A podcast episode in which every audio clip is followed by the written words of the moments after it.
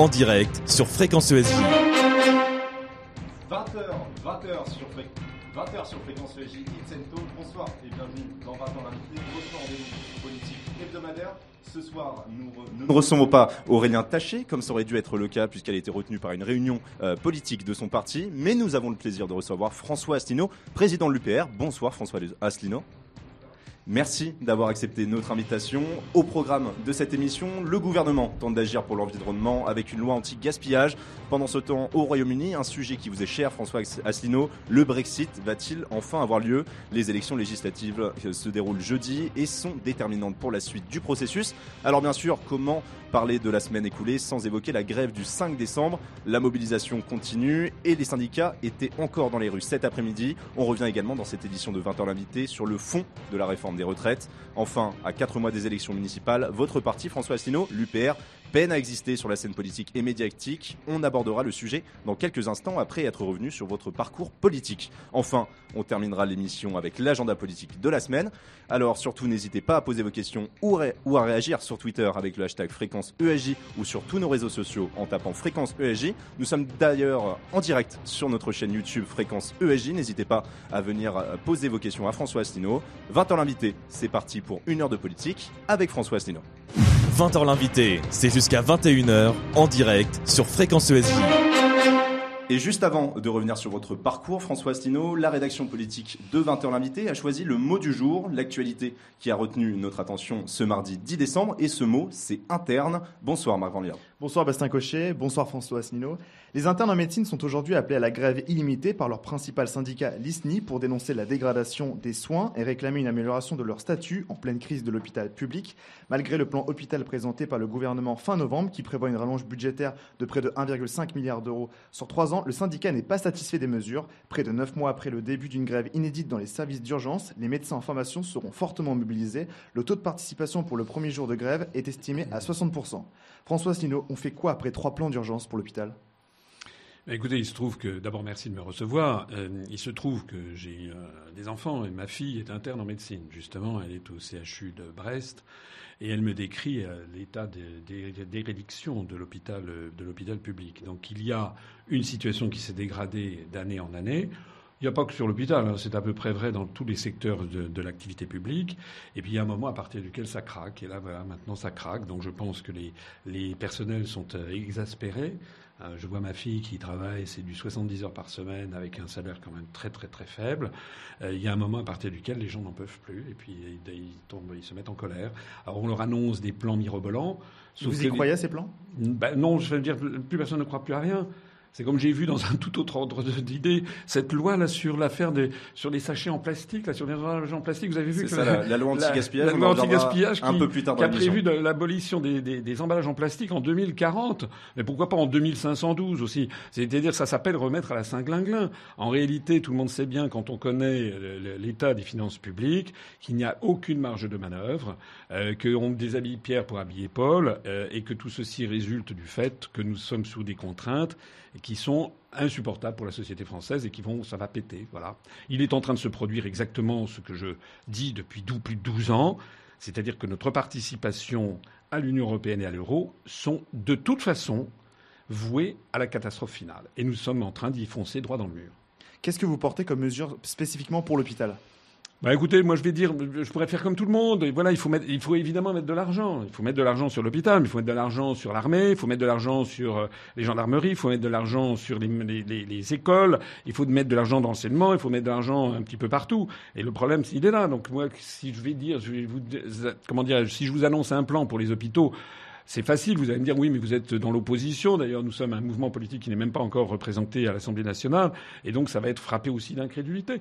Vous savez, il y a quelque chose qui est très inquiétant dans la société française, c'est que moi, je vois beaucoup de gens, des gilets jaunes, etc. L'autre jour, j'ai parlé avec Maxime Nicole, qui est un des leaders, une des figures des gilets jaunes, euh, parce que je suis allé soutenir la grève euh, des sapeurs-pompiers à Place de la République, euh, parce que là aussi, il y a, plus d'argent chez les sapeurs-pompiers. Et je me suis entretenu avec, avec Maxime Nicole, et qui, d'abord, ça a été filmé, il a refusé qu'on diffuse le, film, et deuxièmement, il refuse de faire euh, de, la politique. Il dit non, non, non, les partis politiques, c'est terminé. Alors ça veut dire qu'on fait quoi? Ça veut dire qu'on va directement vers de, la violence, l'anarchie généralisée, une révolution violente Je ne sais pas où on va. Parce que beaucoup, beaucoup de Français ne croient plus du tout dans l'intermédiation de la politique, tellement les partis politiques leur ont menti. Nous, à l'UPR, on essaye, vous le savez, de redonner ces lettres de créance à la politique. Par exemple, avec des, nous allons être présents aux élections municipales, on en parlera tout à l'heure. Nous, par exemple, tous nos candidats doivent avoir un casier judiciaire vierge. Tous Comme vous l'avez dit, on en parlera un tout petit peu plus tard. Donc ça veut dire qu'il y, a un vrai, il y a un vrai problème de la politique. La, la, crédibilité des partis politiques est entamée au moins auprès de 50% de la population. C'est très grave. Merci François Asselineau. Merci Marc Borliard. On vous retrouve en fin d'émission pour l'agenda politique. 20h l'invité, en direct, jusqu'à 21h. Et juste avant euh, d'aborder l'actualité du moment, on revient euh, sur votre parcours politique. François Asselineau, bonsoir Hugo Franceschi. Bonsoir Bastien Cochet, bonsoir François Asselineau. Vous avez 62 ans, vous êtes diplômé d'HEC Paris en 1980, puis vous intégrez l'École nationale d'administration, donc l'ENA, et vous en sortez encore une fois diplômé en 1985. François Asselineau se revendiquait candidat hors système politique alors qu'on sort de l'ENA, c'est pas un peu paradoxal?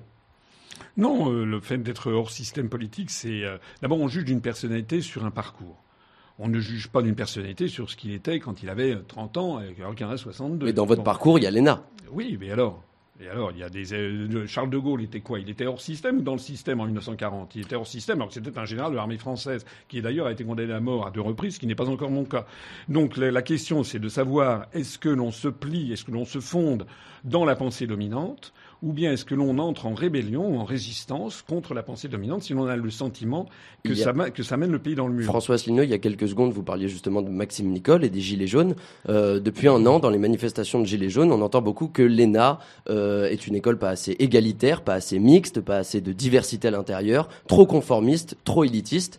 Vous, euh, qu'est-ce que vous répondez à ça? C'est votre cas aussi Vous êtes trop élitiste? Bah, Est-ce que, est-ce que je suis, euh, est-ce que je corresponds à ce profil? C'est pas à moi d'en juger, mais beaucoup de gens qui viennent à l'UPR, les gens qui me connaissent personnellement, sont parfois très surpris de constater qu'ils ont face à eux quelqu'un de normal, j'allais dire, quelqu'un qui, euh, qui, partage les sentiments de la population française. Moi, ce que je voudrais dire, c'est que vous avez parlons, puisque vous voulez parler de l'ENA, il y a quoi? Il y a 4000 anciens élèves de l'ENA.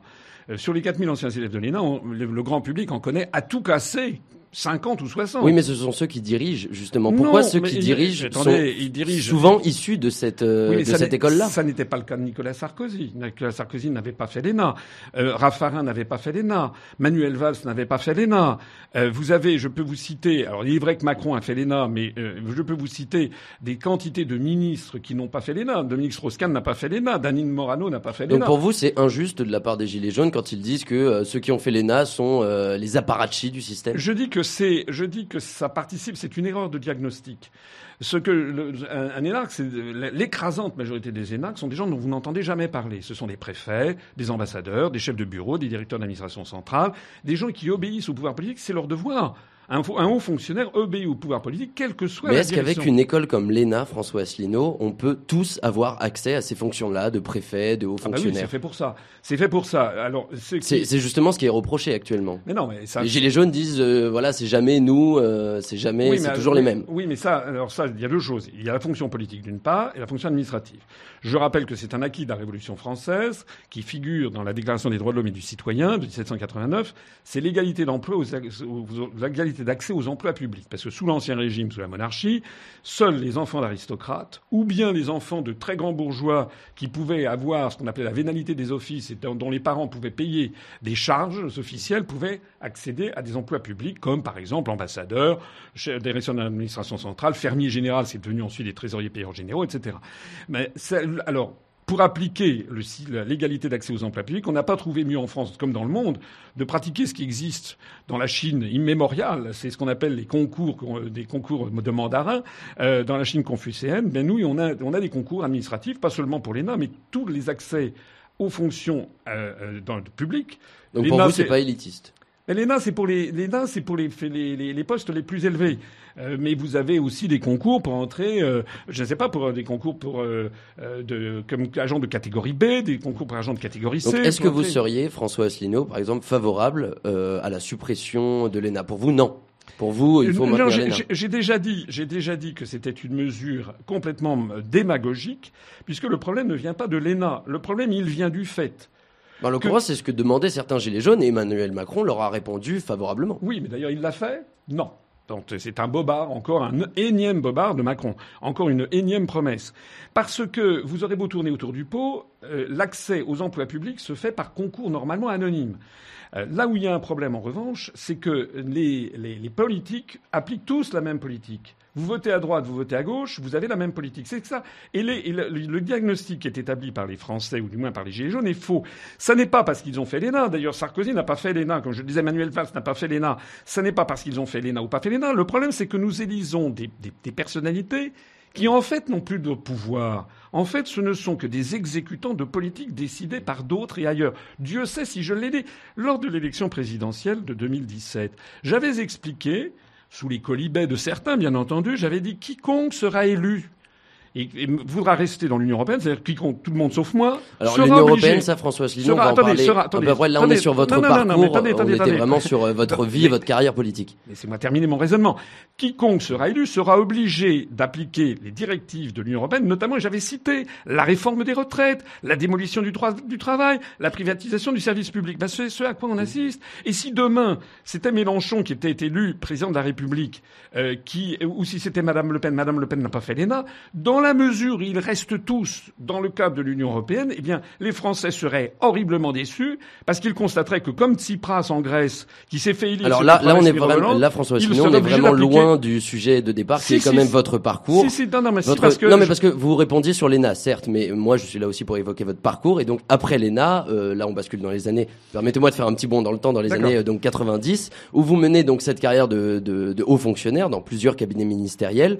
Euh, vous avez principalement travaillé à droite. François Asselineau, aujourd'hui, quand vous dites que vous ne représentez ni la droite ni la gauche, que vous n'êtes pas clivant, est-ce qu'on peut vraiment vous trouver crédible, sachant que dans votre entourage, dans votre parcours politique, c'est majoritairement dans les, les cercles de droite que vous étiez? Alors, j'ai été très exactement dans des cabinets ministériels sous les gouvernements de Balladur, euh, pendant la cohabitation avec François avec Mitterrand. Alain Juppé. Voilà. Ça, c'était après.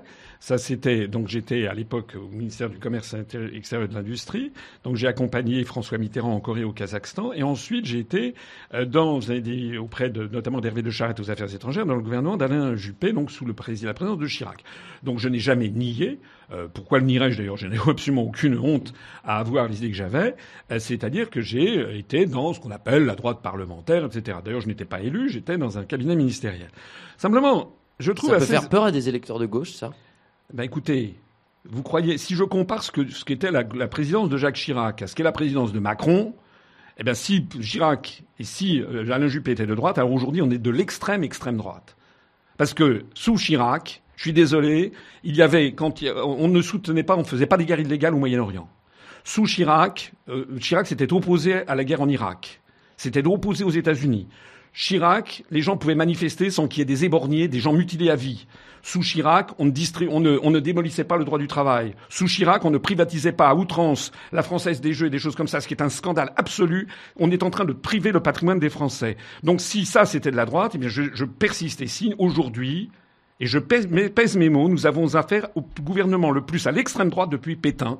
Et d'ailleurs, la meilleure preuve, c'est que vous avez vu au Chili, lorsqu'il y a eu des manifestations, ce sont des séides de Pinochet qui ont cité en modèle la répression qui est menée en France contre les Gilets jaunes. Je trouve d'ailleurs absolument incroyable, ça on est dans un univers invraisemblable, où vous avez le Quai d'Orsay en France qui proteste parce que, paraît-il que lorsqu'il y a des manifestations à Hong Kong, au Chili, etc., la France donne des leçons de morale sur le fait qu'il faudrait laisser manifester les gens, ils sont contre la répression, mais je suis désolé, mais la répression qu'il y a en France, elle est absolument scandaleuse. Je persiste ici. Nous avons aujourd'hui un gouvernement d'extrême, extrême droite, de telle sorte que tous les gens de gauche qui ont voté pour ce gouvernement-là se portent une lourde responsabilité. Merci François Asselineau.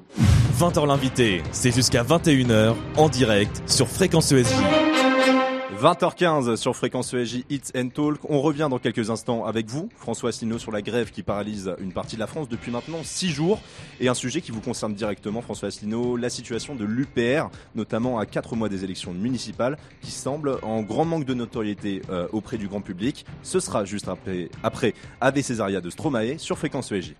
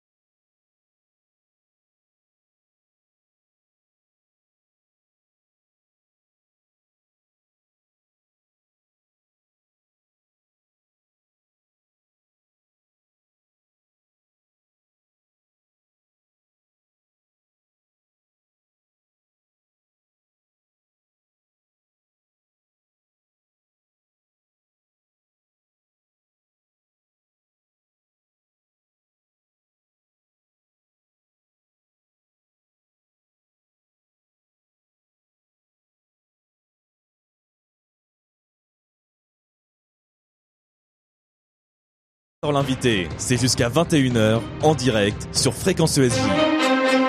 20h19 sur Fréquence ESJ Hits and Talk. On est toujours avec François Asselineau, président de l'UPR. N'hésitez surtout pas à réagir tout au long de cette émission avec le hashtag Fréquence ESJ et c'est sur tous nos réseaux sociaux Fréquence ESJ. Je vous rappelle qu'on est toujours en live sur notre chaîne YouTube aussi. Venez poser vos questions. Et maintenant, on aborde euh, le sujet de votre parti, François Asselineau. Euh, on en a déjà euh, parlé un peu ensemble dans la partie précédente, mais l'Union populaire républicaine a été donc fondée en 2007 et on prend le pouls avec Hugo Franceschi de votre formation politique. François Asselineau, 0,92% à l'élection présidentielle de 2017, 1,1% aux élections européennes pardon, de 2019. Est-ce qu'on peut croire à une victoire de l'UPR pour 2020, pour les municipales de 2020 Alors, on est passé de 0,92, vous avez raison, à 1,17%, pour être précis, 1,2%. C'est une progression qui est relativement modérée, je suis d'accord, et que ça reste dans des taux marginaux. Je ne vais pas me pas euh, voudrais me couvrir de ridicule, mais je voudrais quand même préciser qu'à la présidentielle, il y avait 11 candidats. Aux européennes, il y avait 34 listes. Donc il y a eu un émiettement. Je voudrais aussi rappeler aux auditeurs que M. Fillon, pour les Républicains, avait fait 20,01 et que les Républicains sont, pas, sont tombés à 8,5 que M. Mélenchon avait fait 19. Oui, mais là, on parle de l'UPR, et puis à chaque fois, vous êtes en dessous du seuil qui permet de rembourser votre campagne. Attendez. François Fillon a eu sa campagne remboursée. D'accord, mais laissez-moi parler. Donc, les Républicains sont passés de 20,01 à 8,5. Mélenchon avait fait 19,6. Madame Aubry a fait 6,4. Donc c'est un effondrement. Nous, on a un peu progressé, avec un, un nombre de listes qui a proliféré. Je permets de préciser aussi que Outre-mer, et ça c'est très intéressant, vous devriez vous intéresser à nos résultats Outre-mer, nous avons fait des scores trois fois supérieurs.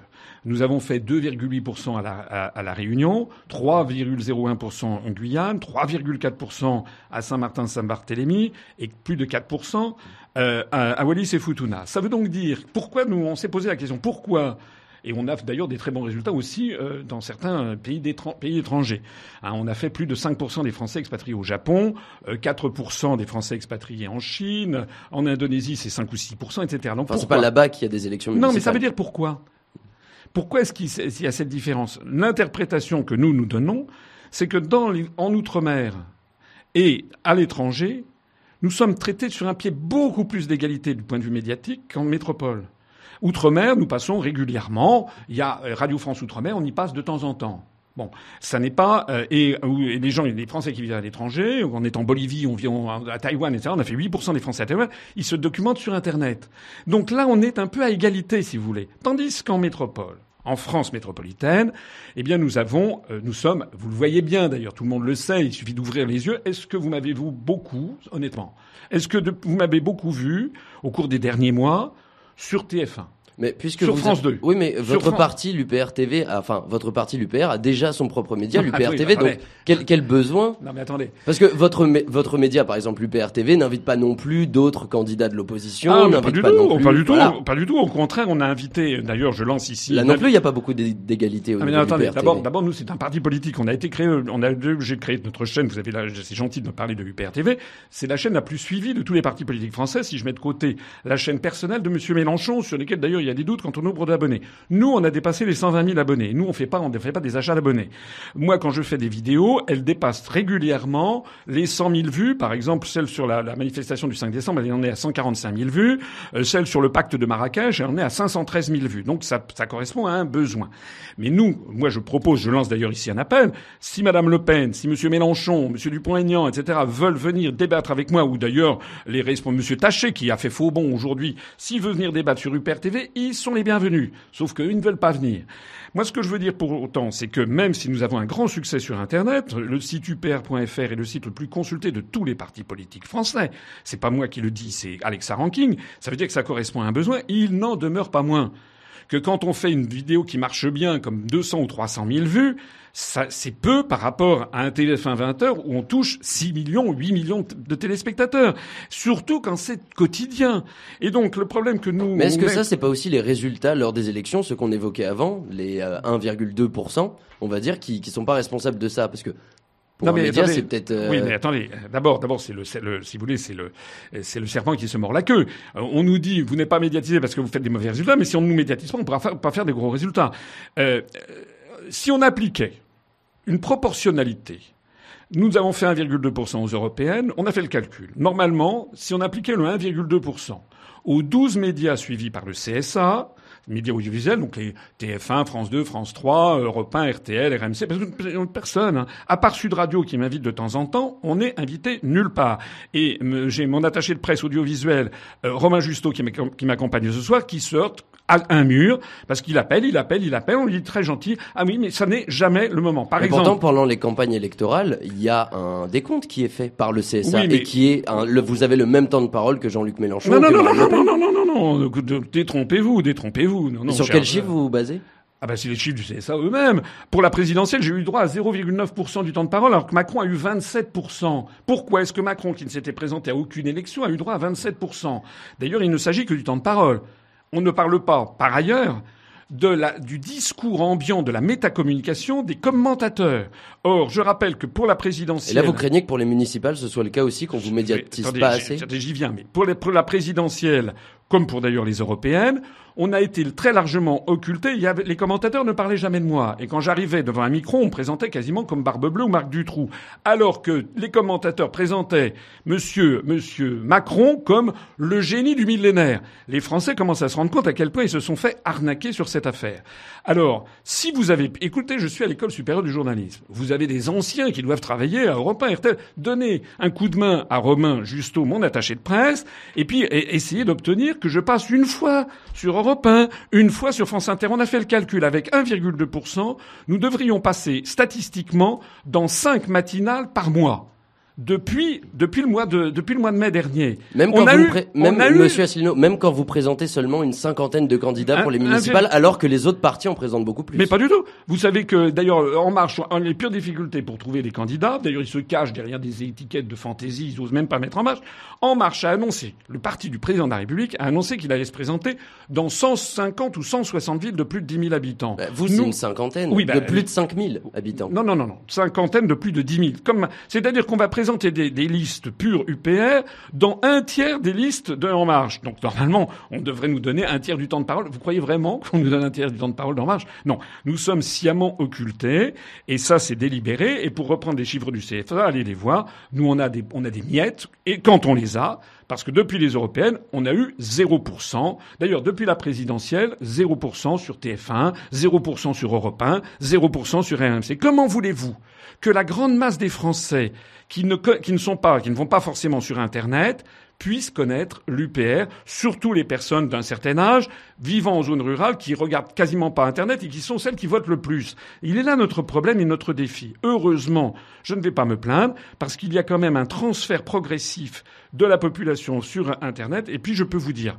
et ça n'est pas de la forfanterie de ma part, je l'ai vu, oui, ben, je l'ai vu en allant, en allant manifester, je suis abordé constamment dans la rue par énormément de gens D'ailleurs, beaucoup de gens de gauche, beaucoup y compris des syndicalistes. Tout à l'heure, j'étais avec des syndicalistes de l'UNSA. J'ai vu des syndicalistes dessus, des syndicalistes de la CGT, qui, nous disent, qui me disent, c'est formidable, continuez, continuez. Vous m'avez énormément appris. Il faut absolument que vous continuiez votre travail d'explication. C'est formidable. Merci, Monsieur Asselineau. 20h l'invité, en direct jusqu'à 21h sur Fréquence ESV. 20h28 sur Fréquence ESJ Hits and Talk et on aborde maintenant un sujet central euh, en cette période de grève. Aujourd'hui avait lieu la deuxième journée de mobilisation interprofessionnelle contre la, réforme des retraites. Ils étaient 339 000 dans toute la France selon le ministère de l'Intérieur. À Paris, ils étaient 27 000 selon le cabinet indépendant Occurrence. Le trafic ferroviaire est et va rester quasiment nul. La, la majorité des métros et RER à Paris sont fermés et le trafic de bus et de tramway est assuré à hauteur de 50%. Le mouvement social paralyse la France et plus particulièrement les franciliens. Bonsoir Manon Blangis. Bonsoir Bastien Cochet, bonsoir François Asselineau. Vous la soutenez cette grève? Oui. Pourquoi? Vous y étiez? D'abord, j'y étais, enfin pas seulement moi. Nous avons des adhérents et des militants qui sont venus euh, le 5 décembre et puis cet après-midi à Paris. Et puis nous avons dans toute la France, on, ne compte plus les villes où nous avons des adhérents et des militants qui ont manifesté. Parfois ils étaient 5-6, parfois 20-30, parfois 40-50, parfois une centaine. Parfois nous étions euh, plusieurs centaines à Paris le 5 décembre. Aujourd'hui on était moins nombreux. Euh, on la soutient pourquoi? Ben Parce que c'est extrêmement important. On s'attaque désormais au vif, c'est-à-dire on s'attaque au niveau de vie des retraités est-ce que c'est la bonne façon de faire grève?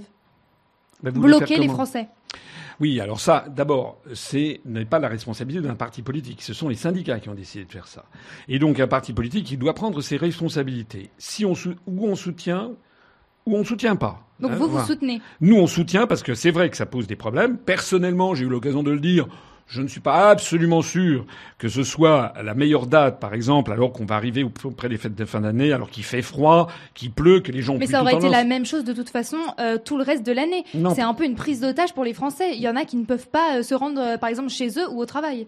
Oui, mais ça c'est le c'est le, le discours habituel que l'on entend, notamment des gens qui sont opposés aux grèves. Mais comment voulez-vous Oui, mais que c'est vrai. C'est Oui. pas le discours. Oui, mais habituel, comment voulez-vous que les gens fassent, se fassent entendre? Vous voulez qu'ils fassent comment pour se faire entendre lorsqu'ils n'ont plus aucun moyen pour se faire entendre? C'est ça le ils peuvent problème. manifester sans bloquer les transports. Ah oui, les grèves à la japonaise, je fais grève, mais en fait je travaille, je mets simplement un petit un truc comme quoi je, je fais grève. Non, c'est pas le truc à la française. Euh, il y a effectivement, ça, ça, ça, ça, ça gêne des gens, ça c'est tout à fait exact. Mais est-ce que vous ne croyez pas que le gouvernement prend les Français en otage, justement, en, en usant de, de tous les moyens possibles et imaginables, y compris d'ailleurs en remettant en cause le droit de grève et le droit de manifester par des violences policières absolument inadmissibles? Là, il n'y en a pas eu des violences policières euh, pendant ces manifestations? il y en a pas eu, sauf enfin le 5 décembre, il y en a quand même eu quelques-unes à la République, mais là il y en a pas eu, peut-être parce que on s'est aperçu que là il y avait les grands syndicats et que euh, on pouvait quand même pas énucléer, euh, voilà. D'ailleurs, on a une question à ce propos de Anthony sur Twitter qui demande comment expliquer euh, la répression pendant certaines manifestations, euh, donc euh, dans la Cinquième République. Est-ce que, selon vous, les puissants ont peur? Ben, c'est une très bonne question. Je ne sais pas qui est Anthony, mais je pense que c'est une très très bonne question. Euh, je rappelle que euh, pendant les événements de mai 68, où il y avait eu 27 millions, 25 millions de grévistes, où ça avait été la, Cinquième République avait failli vaciller, de, de Gaulle avait failli quitter le pouvoir, le bilan général hein, de- des événements de mai 68, ça a été trois morts. Voilà. D'ailleurs, des morts par, euh, par, euh, accident, des choses comme ça. Moi, ce que je vois, c'est qu'il y a des rumeurs. Il y a eu plusieurs morts en France. Hein. Alors, vous savez, là, par exemple, cette personne à Marseille qui avait, qui est morte, qui a reçu un, une LBD ou je sais pas quoi, elle était à son balcon à Marseille. Euh, nous avons des dizaines et dizaines de blessés, des gens mutilés à vie. Et effectivement, la question que pose Anthony est bonne. Moi, je n'ai pas entendu, enfin, je me trompe peut-être, mais je n'ai jamais vu entendre parler de Black Bloc, n'est-ce pas, ou d'Antifa qui étaient énucléés. Moi, les seuls qui ont été énucléés, qui ont perdu une main, qui ont été mutilés à vie, ce sont des gilets jaunes, c'est-à-dire le français, euh, les Français de base. Moi, je m'interroge, je m'interroge, je me dis comment ça se fait, et ça alimente évidemment les rumeurs les plus, les plus, les plus insistantes sur le fait que il y a un certain nombre de personnes qui mettent, qui, qui font, du- qui font des, des casseurs, comme on dit, en fin de cortège, pour essayer d'impressionner dans les provinces profondes où les gens se disent, oh là là, c'est, c'est, c'est, c'est très grave. Euh, Je, je m'interroge. Pour ce qui me concerne, je ne souhaite aucune violence et je souhaite qu'on, per- qu'on, qu'on laisse le droit aux gens de manifester. Maintenant, il, il est- il est bien évident, Mais a- ils que ont les- le droit de manifester, mais dans certaines, euh, dans, une- dans un certain cadre. Enfin là, euh, bloquer jusqu'à euh, le 20 décembre ou même plus euh, les Français, euh, est-ce que c'est, est-ce que c'est normal? Est-ce que c'est normal? Mais encore une fois, qu'est-ce que vous proposez? Qu'est-ce que vous Je ne sais proposez? pas. Qu'est-ce que vous proposez? Est-ce qu'il n'y a pas des alternatives euh, à cette grève? Eh, Écoutez, moi, je ne Ou alors faire grève, par exemple, en bloquant euh, Matignon, en allant bloquer l'Élysée Oui, mais alors là, pour le coup, euh, vous verriez les, vous verriez les violences policières qu'il y aurait. Parce que ce que joue le gouvernement, c'est évidemment le pourrissement, en espérant que ça va rendre la grève impopulaire. C'est bien entendu la même chose. Mais qu'est-ce que vous voulez que les gens fassent? Qu'est-ce que vous voulez que les gens fassent? Vous voulez que les gens s'automutilent? Vous voulez que les gens... On a eu cette affaire épouvantable d'un d'un jeune euh, étudiant qui s'est immolé par le feu, vous l'avez vu à Lyon, en mettant en cause d'ailleurs exemple- directement... Laissez-moi terminer. En mettant en cause directement l'affaire des, des, des, du Crous, l'affaire des, subventions aux, aux jeunes étudiants, et en mettant directement d'ailleurs en cause l'Union européenne, vous avez vu comment tout ça a été passé sous le tapis, surtout pas parler de l'Union européenne. Il faut faire grève, très bien, mais Philippe Martinez, par exemple, le secrétaire général de la CGT, a assuré qu'il tiendrait jusqu'au retrait du projet de réforme. C'est-à-dire qu'il ne, il n'est plus ouvert à la discussion. Donc comment on fait dans ce cas-là Eh bien, il faut que le gouvernement retire le projet de réforme. Mais euh, c'est, enfin, il faut une réforme de. Mais attendez, est-ce que M. Macron a été élu sur ce programme? Est-ce que, là, moi je rappelle, Macron, Donc ça veut dire que s'il n'y a pas euh, la réforme dans le programme, il ne peut pas la faire. il n'a aucune légitimité, Macron, pour faire ça. Macron a été élu par une oligarchie qui l'a promu médiatiquement. Macron, d'abord, il y a un... il a- été élu par, par un électorat. Oui, mais en disant, vous savez sur quel programme? Pensez printemps, les amis. Voilà. Et les Français ont vu pas en boucle. Pensez printemps, les amis. Oh, il est joli, il est beau. Il a eu droit à 183 couvertures dans les grands magazines. Il n'a jamais été élu en disant la vérité aux Français. Celui qui disait la vérité aux Français, c'était qui? C'était moi. C'était moi qui avais dit si vous maintenez, si on reste dans l'Union européenne, on va s'attaquer aux retraites. On m'a traité complotiste, conspirationniste. Voilà. Macron n'a aucune légitimité pour ça. J'ajoute que Monsieur Delevoye, dont on apprend qu'il était dans un- une institution d'assurance, c'est-à-dire qu'il avait, il était partie prenante sur ces questions de retraite, a été nommé par le gouvernement. On en vous avez vu parlera que ça- juste après bah, le- vous avez le vu que c'est sorti Delors. dans la presse. Il a démissionné en catastrophe, mais c'est trop tard de démissionner. Le rapport a été remis. Vous savez normalement. On en parlera juste là dans où- la partie juste après, on a Merci, besoin d'avancer dans la mission. Ah, c'est Merci. dommage parce que ce que j'ai été bien lancé, que j'ai terminé quand même. La haute autorité pour la transparence, si elle saisit le procureur de la République et s'il s'aperçoit qu'il y a conflit d'intérêts, il risque entre trois ans de prison, jusqu'à trois ans de prison et 45 000 euros d'amende. On en parle Est-ce que c'est normal que ce 30 monsieur secondes. Soit euh, chargé 20h l'invité, c'est jusqu'à 21h en direct sur Fréquence ESJ. 20h35 sur Fréquence ESJ, et excusez-nous monsieur Asselineau, mais on doit avancer euh, dans l'émission et euh, toujours donc concernant euh, cette grève, si le trafic est donc totalement bloqué, les négociations autour du projet de réforme des retraites euh, le sont tout autant, aucun camp ne semble prêt à céder face à l'autre, alors que le gouvernement annoncera de nouvelles propositions dès demain. Bonsoir Axel Rebaud. Bonsoir François Asselineau. Est-ce qu'on peut arriver à un accord entre les manifestants et le gouvernement? Mais je, je, je n'en sais rien. C'est pas moi qui suis dans la- sur la table des négociations. Moi, si j'étais sur la table des négociations et si en tout cas euh, j'étais euh, les, les Français, le, le représentait le peuple français, je dirais pas d'accord, retrait du projet, parce que c'est un projet qui est illégitime de- depuis le départ. Jamais il n'a figuré dans le programme de Macron. La seule issue possible selon vous, c'est le retrait de la Oui, réforme. mais c'est déjà arrivé. Hein. Il y a déjà eu des. Deuxièmement, regardez ce que disent les économistes. Il y a eu un projet. Il. Monsieur Jospin, quand il était Premier ministre, avait constitué un fonds pour les retraites. 35 milliards d'euros qui ont été mis de côté. Les, régimes spéciaux ont mis 115 milliards d'euros. Ça veut dire qu'on sait qu'actuellement, il y a une cagnotte de 150 milliards d'euros pour le financement des retraites. On, nous impose une retraite dont la réforme devrait économiser 5 milliards d'euros. On se moque de qui? J'ajoute qu'il y a, a d'autres fonds qui sont derrière. Quelle est l'origine de ce problème? L'origine, c'est que ça n'est pas Macron qui l'a décidé, ça fait partie du rapport des grandes orientations des politiques économiques publié chaque année par la Commission européenne destiné à la France. Et quels sont les inspirateurs? De la Commission européenne. C'est un institut, notamment l'IFRAP. Je vous conseille d'aller regarder un excellent article qui a été fait par vos, vos confrères du magazine Marianne, qui a démasqué ce que c'était que l'IFRAP. C'est un organisme de lobbying, financé d'ailleurs par la 105e fortune française, des gens qui n'ont absolument aucune, euh, aucune, aucune vocation, ou c'est pas du tout des chercheurs, et qui font du lobbying pour promouvoir, quoi, en définitive La privatisation du système les de retraites, en retraite. Fran- les retraites en France, vous disiez que euh, Macron n'a aucune légitimité à euh, faire cette réforme. Aujourd'hui en France, elles ne doivent absolument pas être réformées, euh, les retraites? Non, on a l'argent. D'ailleurs, si on veut, si on veut assurer la soutenabilité financière sur long terme, d'abord c'est ce qu'avait fait Jospin. Rappelez-vous ce qu'a fait Jospin. Renseignez-vous sur les analyses alternatives. Deuxièmement, pour pour, financer les retraites, il y a d'autres moyens. Par exemple, vous avez, il faut augmenter le taux d'employabilité en France. C'est-à-dire qu'il faut rapatrier de l'emploi en France. Si on avait un million de chômeurs en moins, on aurait plus d'emplois, euh, on aurait plus de cotisants et donc on financerait très, facilement les retraites.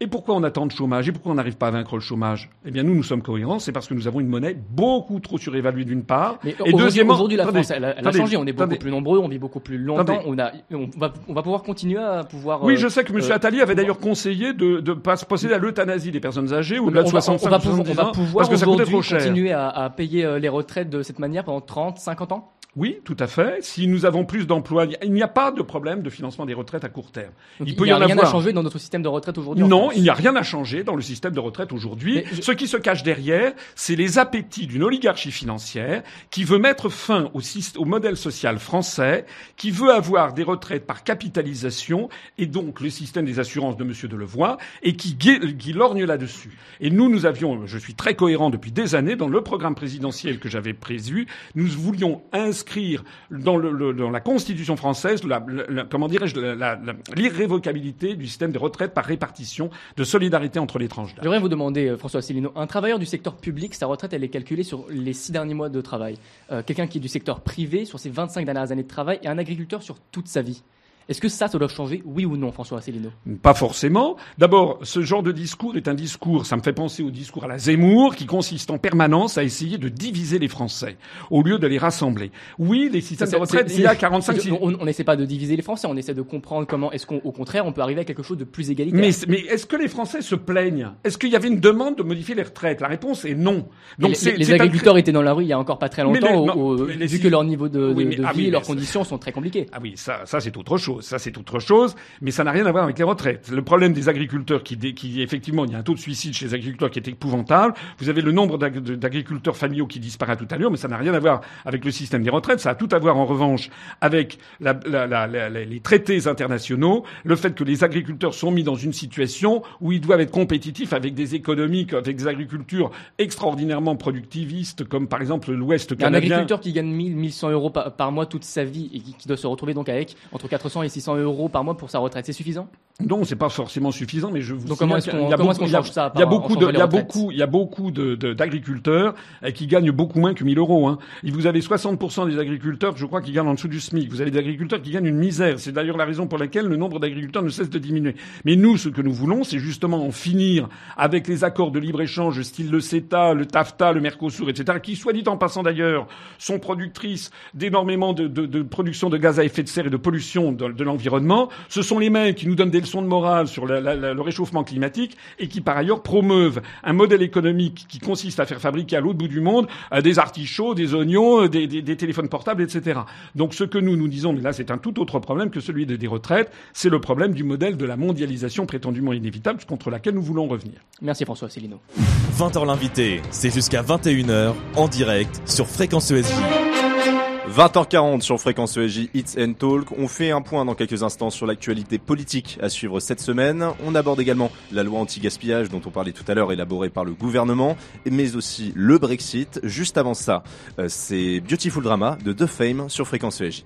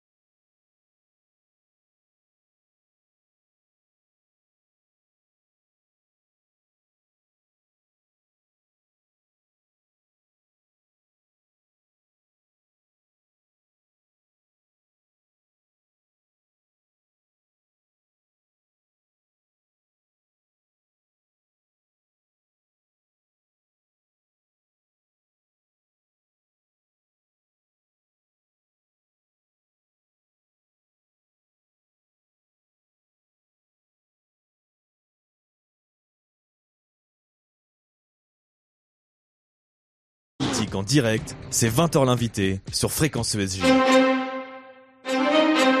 20h44 sur Fréquence ESJ Hits and Talk, toujours avec François Asselineau, président de l'UPR. Et après avoir abordé euh, beaucoup de politi- sujets de politique intérieure, on passe maintenant au sujet du Brexit. Jeudi, les élections anticipées au Royaume-Uni auront lieu. Les Britanniques devront voter dans deux jours pour élire un nouveau gouvernement. Si Boris Johnson est presque assuré d'être réélu, son parti conservateur aura du mal à obtenir une majorité pour enfin mener à bien le Brexit. Axel Rebaud. François Asselineau, est-ce que le Royaume-Uni sera sorti de l'Union européenne le 31 janvier? Bah écoutez, euh, là je, vous me demandez de, de, jouer les diseuses de Bonaventure. Moi j'en sais rien. J'espère, j'espère que Boris Johnson va remporter la majorité à la Chambre des communes, une majorité claire et nette. Vous savez que le système britannique est un système à un tour et que celui qui arrive en tête remporte le siège dans sa circonscription, même s'il n'a pas fait 50% des suffrages. S'il ne l'obtient pas la majorité, est-ce que vous pensez que le Brexit pourra se faire ou est-ce qu'il va être encore et encore repoussé? Euh, C'est à craindre. C'est pour ça que j'espère que les Britanniques vont avoir le souci de se mobiliser. Je note d'ailleurs que Nigel Farage et son Brexit Party a quand même fait preuve de sagesse en ne présentant pas de candidats dans toute une série de circonscriptions pour ne pas faire de l'ombre aux députés et aux candidats du Parti conservateur. Je vois d'ailleurs que des proches de, Nigel Farage, je pense notamment à Lucy Harris, que nous avions reçue euh, à notre université d'automne il y a quelques au mois d'octobre euh, près à Valère, près d'Azel Rideau, qui était venue. Elle a décidé de, bien qu'étant au Brexit Party, d'appeler à voter euh, pour le Parti conservateur pour qu'il y ait une majorité solide. Donc vraiment, je prie pour que les Britanniques aient la sagesse d'envoyer à la Chambre des communes quelqu'un qui permette d'en finir avec cette histoire.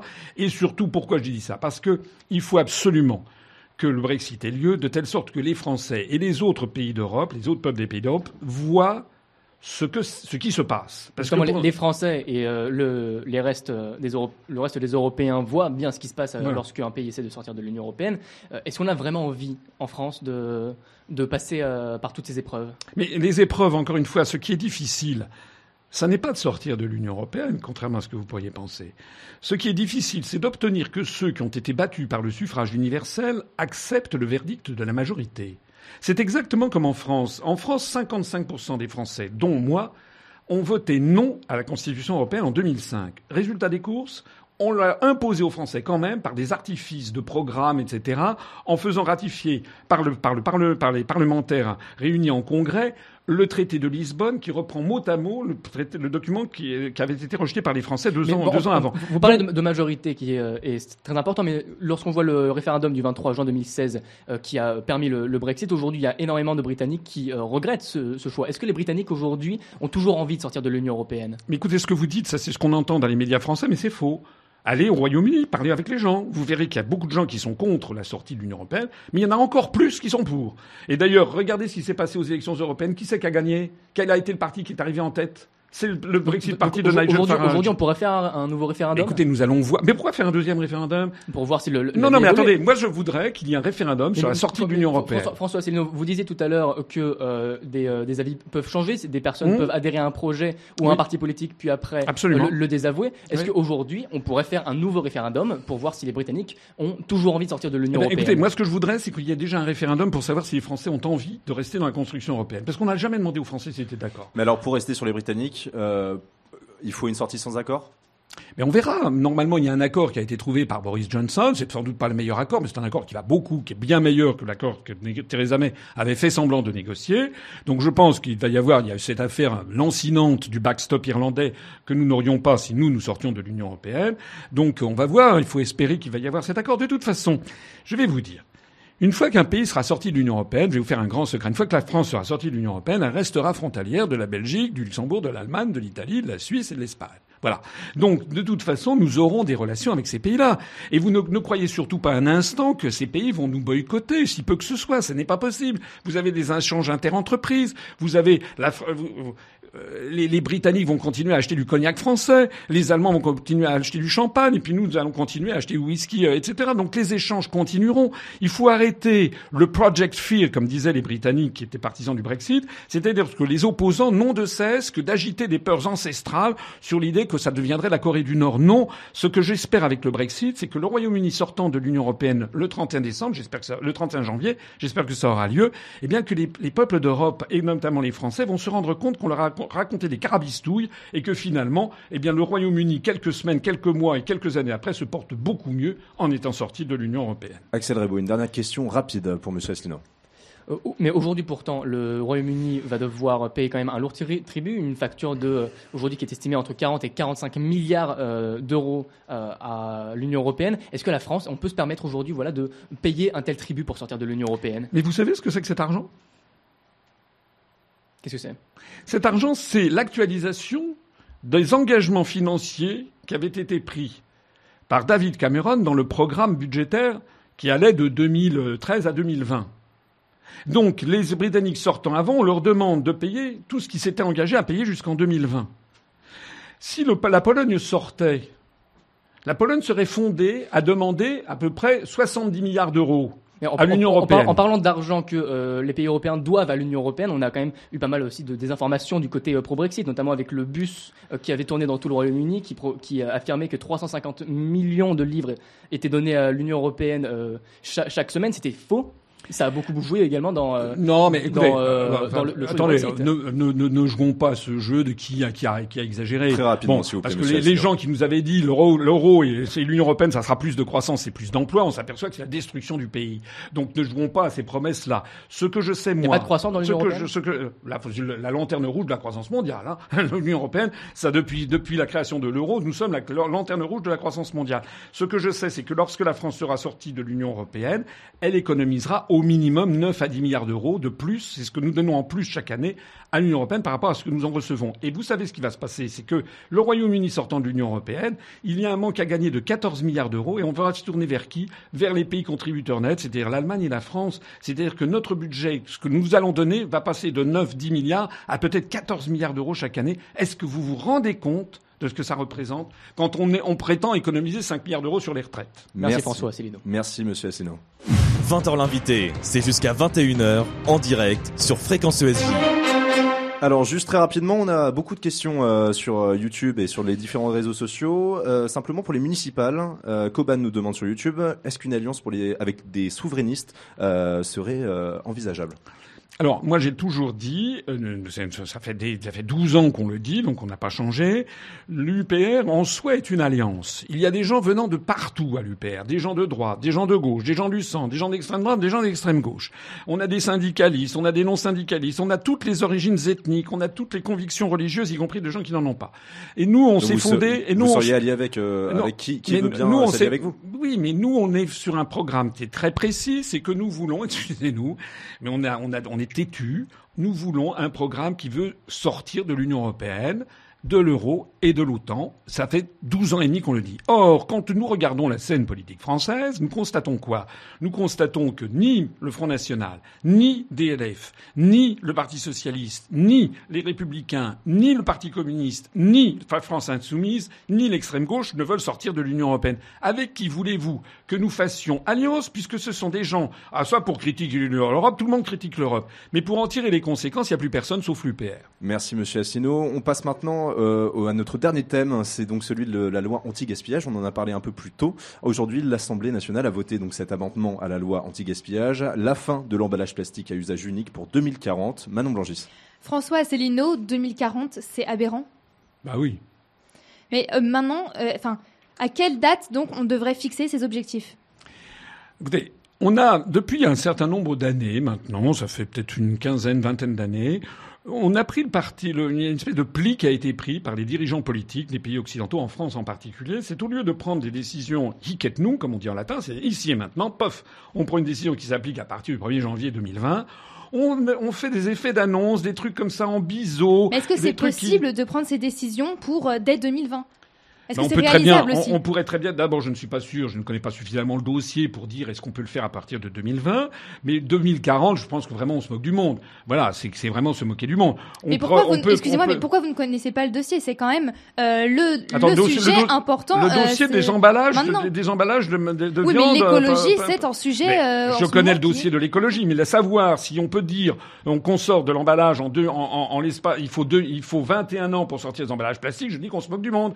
Je dis que ça veut dire quoi? Ça veut dire qu'on prend aucun engagement en fait. Euh, On pourrait prendre aussi l'engagement, je sais pas, de, de monter le SMIC à 10 000 euros par mois en 2512.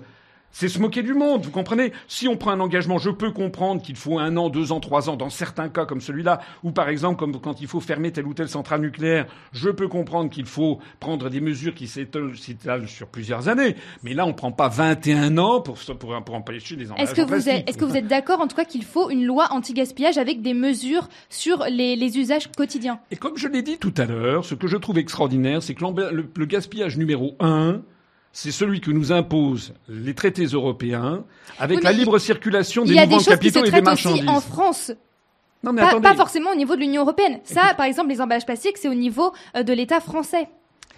Écoutez, mademoiselle, lorsque l'été dernier, je suis allé dans un supermarché à Donzy dans la Nièvre, je voulais acheter des oignons.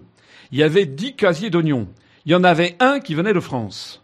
Il y en avait deux qui venaient d'Espagne, un qui venait de Chine, et les restes venaient d'Australie et de Nouvelle-Zélande. Alors que c'était la grande période de collecte des oignons, on fabriquait, il y avait des, on fabriquait pas, on produisait, des agriculteurs produisaient des oignons dans la Nièvre à deux kilomètres de là. On fait venir de 15 000 kilomètres des oignons de Nouvelle-Zélande qui transitent par, euh, la, par, par, par les Pays-Bas. Et ce que je dis des oignons, vous pouvez le trouver sur tous les produits agricoles et vous pouvez le trouver. Donc ça, excusez-moi, en termes de gaz à effet de serre, en termes de pollution de l'environnement, il n'y a pas mieux. Donc ce, que je veux dire, par là, c'est que je suis tout à fait favorable à un Frexit écologique, c'est-à-dire pour préserver la planète, parce que c'est un vrai sujet de, consternation. Mais il faut arrêter de croire que c'est parce qu'on va limiter en l'espace de 21 ans des emballages plastiques qu'on n'est pas en train de polluer de façon dramatique la planète par un système économique qui est en train de ravager la planète. C'est d'ailleurs la même chose. Regardez, on a brûlé en France, on se plaint du fait que les forêts amazoniennes brûlent, mais c'est la, conséquence directe de l'accord de Mercosur, la conséquence directe de vouloir nourrir des bœufs avec des, tourteaux de soja fabriqués sur les terres laissées vierges par, les brûlis dans l'Amazonie. D'ailleurs, au passage, la France, quand je vois que Macron a condamné le gouvernement brésilien sur les, les, les brûlis en Amazonie, qu'est-ce que propose de faire Macron sur le projet montagneux de Guyane Il est en train d'essayer de pousser ce projet qui risque de polluer très très gravement tout l'ouest de la Guyane française. Merci François Asselineau. Une heure de politique en direct, c'est 20h l'invité sur Fréquence ESJ. 20h56 sur Fréquence ESJ Hits and Talk. Et pour finir euh, cette émission avec vous, François Asselineau, euh, on fait l'agenda politique de la semaine avec Marc Van Lierde. Euh, jeudi, les électeurs algériens sont appelés aux urnes. Les cinq candidats font face à un mouvement de contestation dans tout le pays. En Algérie, la campagne électorale s'est achevée dimanche 8 décembre au soir. Les électeurs doivent choisir jeudi qui remplacera le président déchu Abdelaziz Bouteflika, alors que de très nombreux électeurs ont appelé à boycotter le scrutin. François Asselineau, pourquoi un tel climat de défiance en Algérie? Bah, je pense que c'est euh, un peu la même chose qu'en France. C'est-à-dire que les électeurs algériens ont le sentiment que tous les, courants d'opinion n'ont pas forcément les mêmes chances d'accéder au pouvoir. Voilà. Et, quand, vous savez, euh, la, vérité finit toujours par s'imposer. Lorsque les Français mesurent, comme les Algériens, qu'ils n'ont pas toutes les manettes, que le débat est biaisé, qu'ils n'ont pas accès aux mêmes sources de financement, qu'ils n'ont pas une, égalité de temps de parole dans les médias pour se faire valoir, eh ben, ça aboutit à un climat de défiance généralisé. Voilà le problème. J'espère moi, que l'Algérie va avoir une évolution pacifique pour le plus grand bien-être des Algériens. Et je voudrais bien que la France, elle prenne un petit peu du recul face à ça, parce qu'il y a un certain nombre d'Algériens qui reprochent à la France d'avoir des liens avec, euh, avec un certain nombre de personnalités politiques en Algérie. Nous, nous sommes pour le respect de l'indépendance des peuples et des nations dans tous les pays du monde. Et une bonne entente avec eux, bien entendu. Jeudi et vendredi, Emmanuel Macron et ses homologues européens se retrouvent à Bruxelles pour décider du budget de l'Union européenne pour la période de 2021 à 2027. Durant deux jours, le budget européen sera au cœur des discussions. Le taux de participation va être l'un des points de nombreux accrochages. Certains pays comme l'Allemagne souhaitent baisser leur contribution au budget européen. Alors François Asselineau, est-ce qu'on doit faire évoluer le financement de l'Europe? Ben, c'est là qu'on va rigoler, j'en parlais tout à l'heure. C'est qu'il y a un certain nombre de forces en France qui ne comprennent pas ce que ça veut dire. Il y a des, je vois des gens qui réclament sur l'air des lampions qu'on augmente le budget européen. Mais ça veut dire quoi? Ça veut dire que vous savez que chaque année actuellement, on met à peu près sur la table 24 milliards d'euros et on reçoit 15. Ou bien 21 et on reçoit, on reçoit 12. Ça veut dire qu'on laisse 9 milliards d'euros. Imaginez qu'on double le budget de l'Europe. Ça voudrait dire qu'au lieu de mettre 22 milliards ou 23 milliards, on donnerait 44 ou 46. Et au lieu de recevoir 12 ou 13, on recevrait 25 ou 26. Ça veut dire qu'au lieu de laisser 9, on laisserait 18. C'est-à-dire que, c'est ce calcul très simple que font les Allemands. C'est pas que les Allemands. D'ailleurs, il y a les Pays-Bas, les Finlandais, il y a un certain nombre de pays qui ont assez d'être les vaches à lait de la construction européenne. Et donc, la France, là-dedans, elle est en recul. Mais vous savez, d'ailleurs, au passage, les engagements que Macron va prendre, là, vont durer jusqu'en 2027. C'est-à-dire que on nous dira après, si la France sort en 2022, ah ben oui, mais vous vous êtes engagé jusqu'à la Saint-Glinglin pour payer, pour payer de l'argent. Non, de toute façon, rassurez-vous, rassurez-vous, rassurez-vous, je pense que ça va être ça fait maintenant des mois et des mois que ça dure. Je pense que ça va aboutir à un échec parce que les intérêts sont beaucoup trop opposés. Et de surcroît, il y a deux phénomènes supplémentaires. Le Royaume-Uni s'en va, donc il y a 14 milliards d'euros à trouver. Et deuxièmement, Madame von der Leyen et sa nouvelle commission a des ambitions d'augmenter le budget pour justement faire des projets pharaoniques. Donc de toute façon, je, je pense qu'on va aboutir à un blocage. Merci François Asselineau. 20h l'invité, c'est jusqu'à 21h en direct sur Fréquence ESJ. 20h l'invité, c'est déjà fini. Merci à tous de nous avoir suivis pendant toute l'émission. Merci à vous, François Asselineau, d'avoir accepté notre invitation et d'avoir répondu à toutes nos questions. Je rappelle que vous êtes le président de l'UPR. Le prochain rendez-vous sur Fréquence ESJ, ce sera demain soir avec Storytelling présenté par Hugo Franceschi de 20h à 21h. Quant à nous, on se retrouve la semaine prochaine à la même heure pour une heure de direct avec un nouvel invité. Et nous recevrons d'ailleurs, on l'espère cette fois-ci, euh, celui qui aurait dû être notre invité ce soir, le député La République En Marche de la 10e circonscription du Val d'Oise, Aurélien euh, Taché. Il est 21h sur Fréquence ESJ. Passez une très bonne soirée en musique. 20h l'invité, c'est jusqu'à 21h en direct sur Fréquence ESJ.